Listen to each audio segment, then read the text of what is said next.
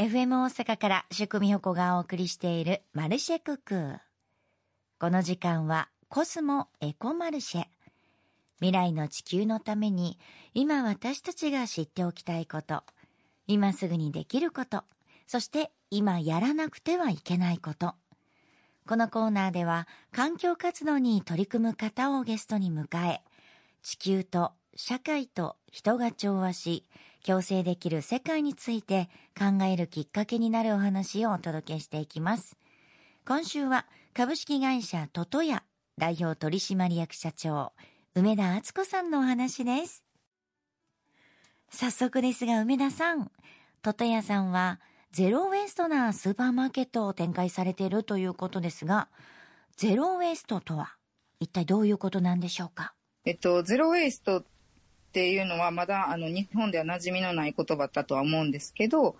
あの、まあ、完璧にゴミをゼロにしようっていう感じではなくて、まあ、無駄なゴミをあの、できるだけ減らしていく生活を目指していきましょうっていうことなんですね。それで、まあ、トトヤが目指してるのは、お客様がお買い物をされた後、お家に帰った時に、まあ、ゴミが出ないっていうのが、あの、目的でやっているスーパーマーケットです。で、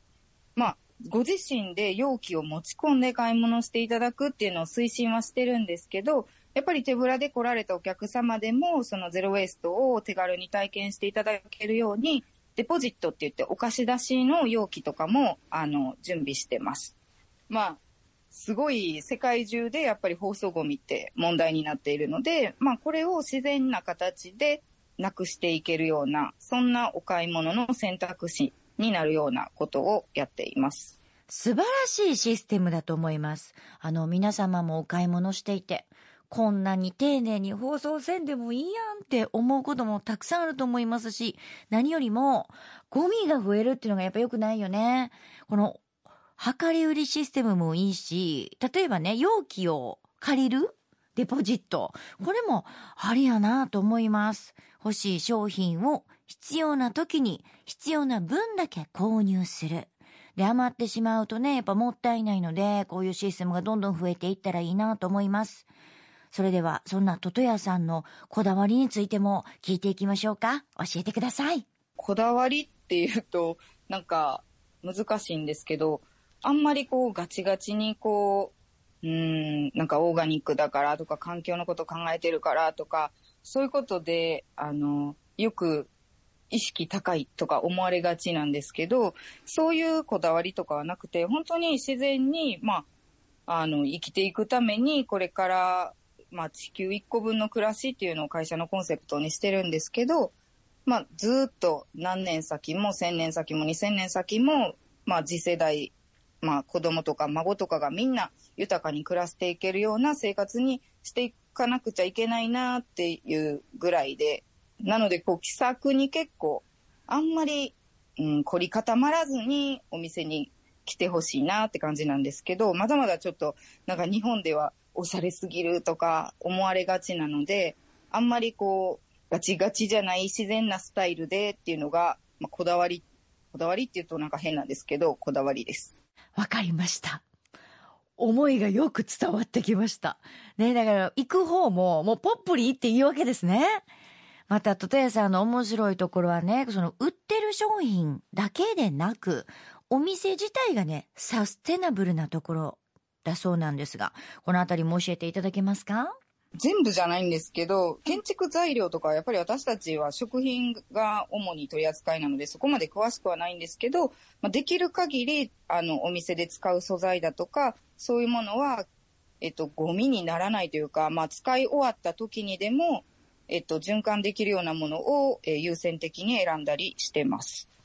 まあ、京都なんで古材とか、昔のね、あの、お家を取り壊した後に出てくる古材とかを使って家具を作ったりとか、そういうことはしてますね。